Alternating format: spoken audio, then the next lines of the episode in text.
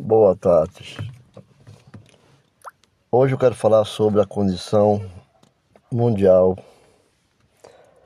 como estamos vivendo e como você desenharia a face do mundo.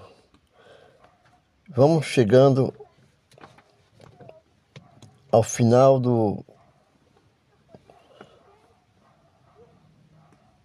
do segundo ano quase se aproxima, né? Quase dois anos da pandemia e o planeta inteiro sofrendo. Como descrever a condição do planeta através de um rosto? Nós olhamos para as pessoas e vemos no seu rosto a sua condição, seu estado de espírito, que deveria ser um rosto sorridente, ou pareceria preocupado, temeroso e, quem sabe, até zangado.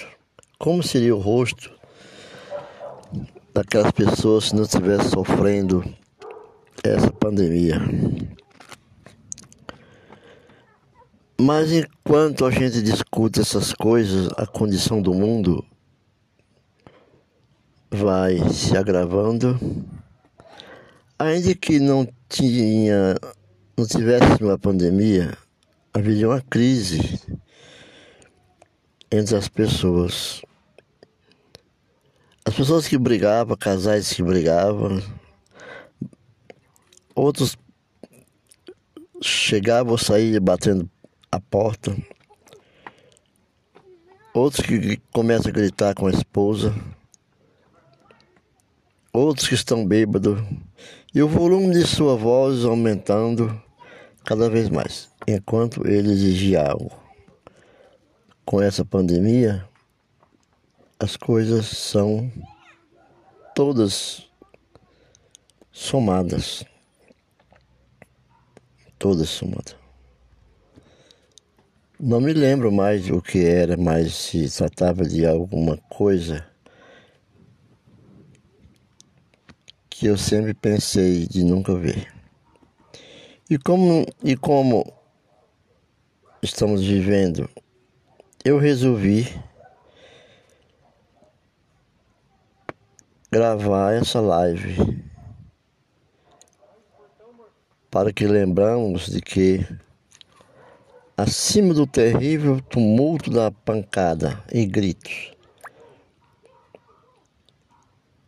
Nós podemos ouvir a voz daquelas pessoas que estão necessitadas. São, os, são garotinhos chorando, implorando para que a mãe não seja surrada tanto. É impossível que você esteja lendo né, notícias em um ambiente seguro. As imagens chegam à tua casa. Talvez ache que eu esteja usando um exemplo extremo. E não, uma ilustração de como as coisas realmente são. Eu disse que as que a cena que estamos vivendo é no mundo inteiro. Assim está tudo bem? Não. Calma. Você mora em algum lugar. Afinal, este é o tipo de coisa que sempre acontece bem longe daqui, não é? Mas agora essas coisas estão todas juntas. Nós vemos que a Organização Mundial da Saúde, a OMS, relata muitos milhões de crianças morrem todos os anos de causa relacionada com a má nutrição. E agora, com essa má nutrição que está exigindo grandes volumes de dinheiro. E aqueles que não trabalham, de onde vão tirar esse seu sustento? São muitas pessoas que nós temos no Brasil, mais de 13 milhões, 14 milhões de pessoas necessitando de trabalho. É um número mensal o número mensal é maior do que de todas as pessoas que morreram no tsunami de 2004. Lembra? Um exemplo: quantas pessoas você acha que estão sem teto? Há despejos todos os momentos. Houve promessa de não haver despejo durante essa pandemia, mas estão fazendo os despejos e há muita gente sem teto. Não estou falando de gente que se encontra nesse estado de calça.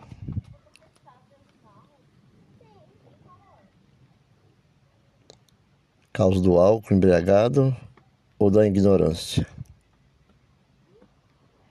Retiro-me apenas a vida de daquelas pessoas, refiro-me apenas à vida daquelas pessoas despedaçadas, vida despedaçada pela violência, pelas guerras e a violência étnica. O alto comando das Nações Unidas para os refugiados tem sob seu cuidado aproximadamente muitos milhões de pessoas que estão fugindo ou vivendo em condições extremamente inseguras. Hoje nós temos uma crescente demanda de, do povo, dos afegãos, do Talibã, a guerra não é fácil. Quantas pessoas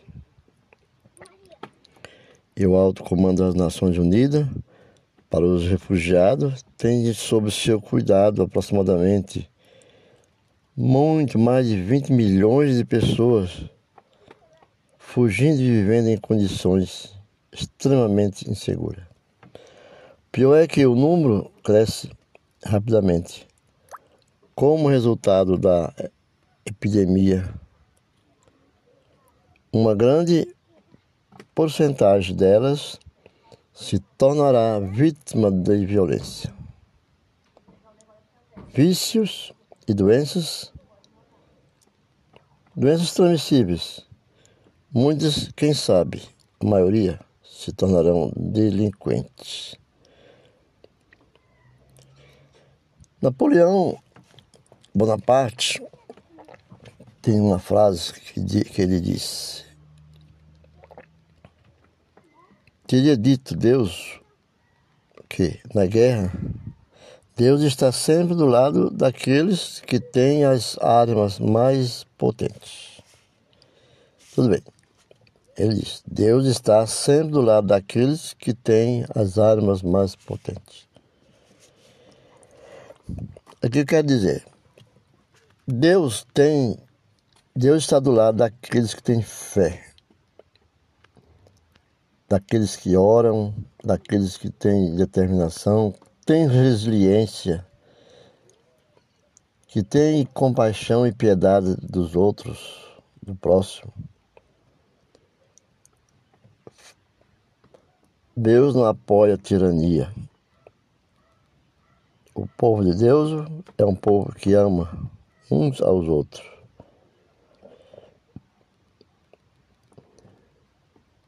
E essa expressão, Deus está sempre do lado daqueles que têm as armas mais potentes. Nossas armas é a fé, é a oração, é a união. Hoje, ele provavelmente não diria isso, porque Os terroristas não dependem de canhões, mas de uma atuação dissimulada e traiçoeira. Hoje, o inimigo age diferente. Não é mais de armas de canhão, grandes bombas, grandes. Não. Hoje, os inimigos, o inimigo são camuflados, traiçoeiros, são lobos vestidos de carneiros, mas de uma atuação dissimulada e traiçoeira. E agora, em muitos lugares, eles se aliaram com os traficantes de droga que conseguem cruzar impunemente as fronteiras só de vez em quando são desafiados pelas forças da lei. Sempre há mudança nas estratégias. E qual é quais são as nossas estratégias para se defender dessas maldades? Pense outra vez. Como você desenharia a face do mundo? Como você desenharia a face de uma criança? Como você desenharia a face de uma mãe, de um pai, de um lares, dos lares brasileiros, dos lares do mundo em estado de calamidade como essa que está assolando através dessa pandemia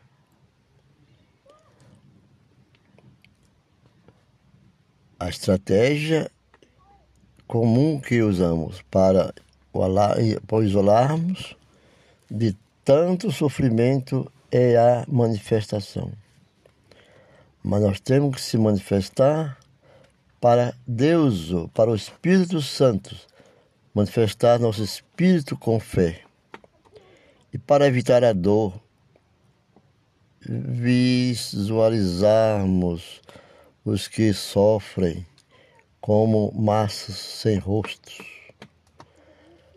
Massas sem rostos, pessoas sem rostos, cobertos. Hoje nós usamos máscaras e não como indivíduo, mas como pessoas vítimas. Cidadão que éramos livres, hoje nós somos presos, encarcerados fechado em nossos lares, sem rosto. E não como indivíduo. Outro dia, outro dia eu vi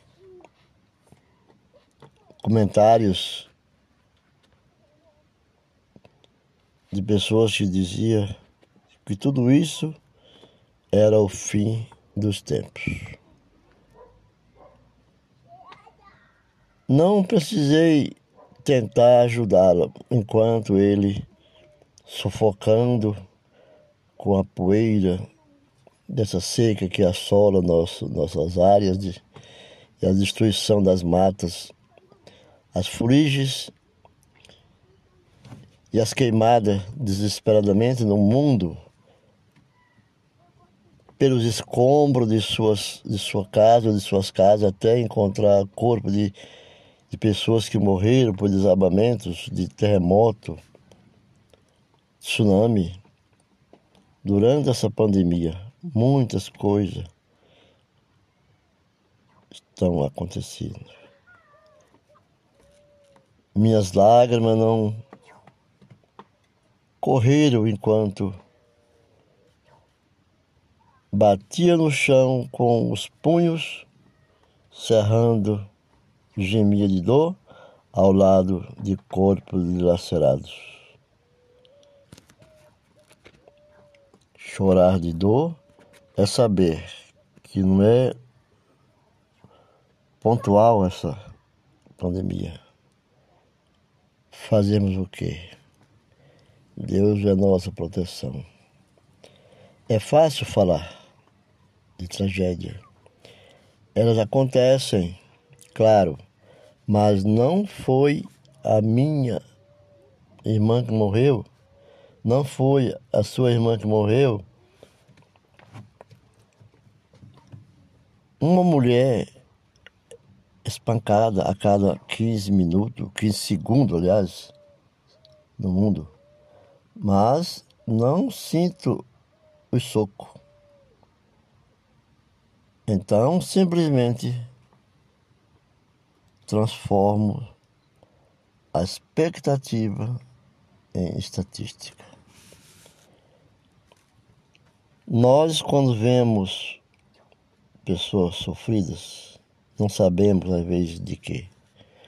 Porque não foi nós, não foi eu que recebi os socos e pontapés, mas essa Covid veio e todos nós recebemos pontadas, bofetadas, socos e pontapés. Porém, está chegando a hora em que essa estratégia de distanciamento não vai funcionar mais. A tormenta que rompe sobre o nosso planeta está se intensificando e começa a atingir o mundo particular de cada pessoa. Uma geração atrás da outra, a gente ouvia falar de viciados em droga antigamente, né? Mas quem conheceu um deles pessoalmente? Ouvia falar de funerais, nascia e crescia sem nunca conhecer um funeral. Quem já não foi no funeral ou sofreu a dor de uma perda, de uma perda de um parente com essa pandemia? Um amigo.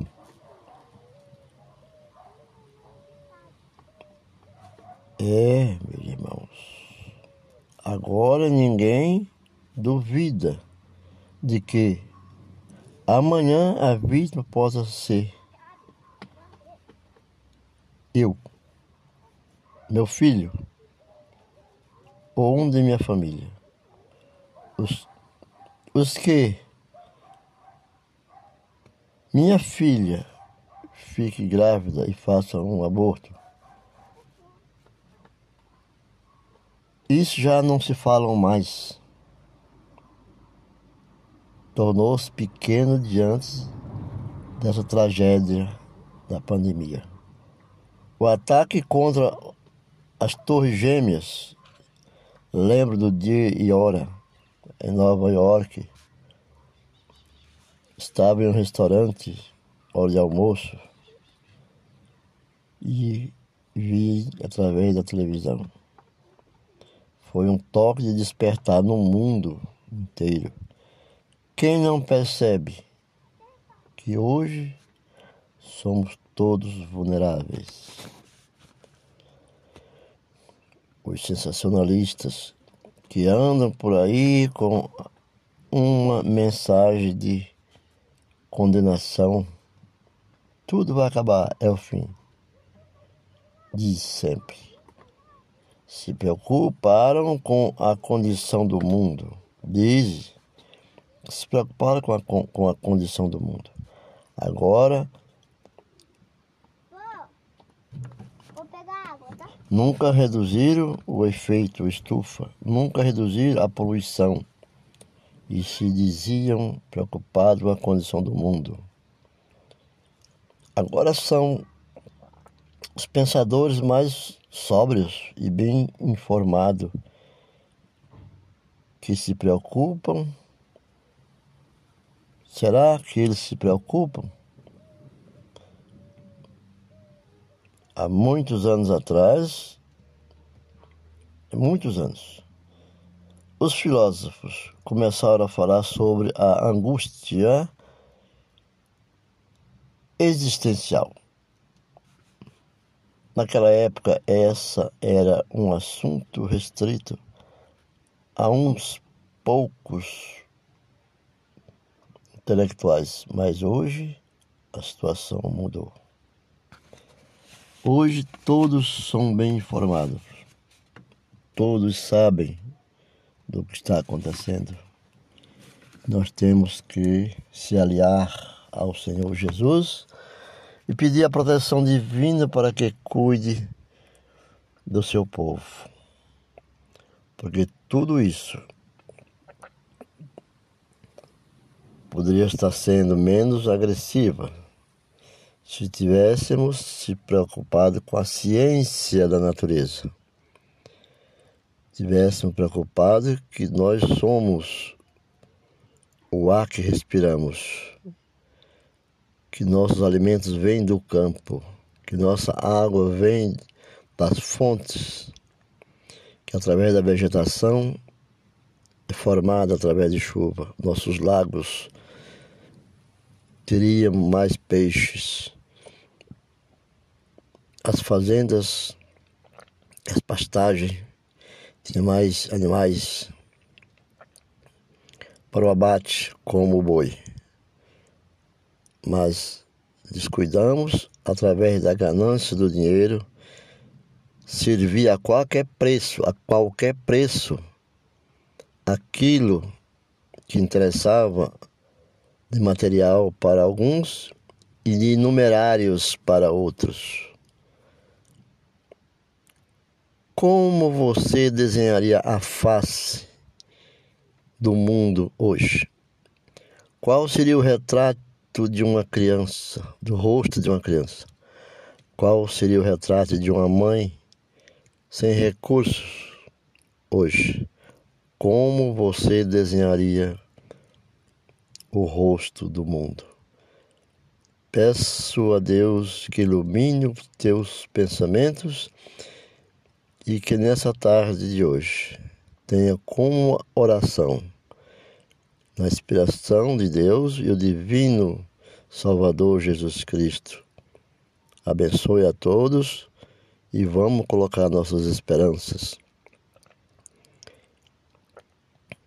Deus está do lado daqueles que lutam e que têm as melhores armas espiritual que Jesus disse. Neste mundo tereis aflição, mas eu venci o mundo. Fica com Deus e até a próxima. Assiste nosso podcast através das redes sociais e vamos interagir sempre que puder. Comente e diga o que desenho você faria do rosto do mundo. Fica com Deus.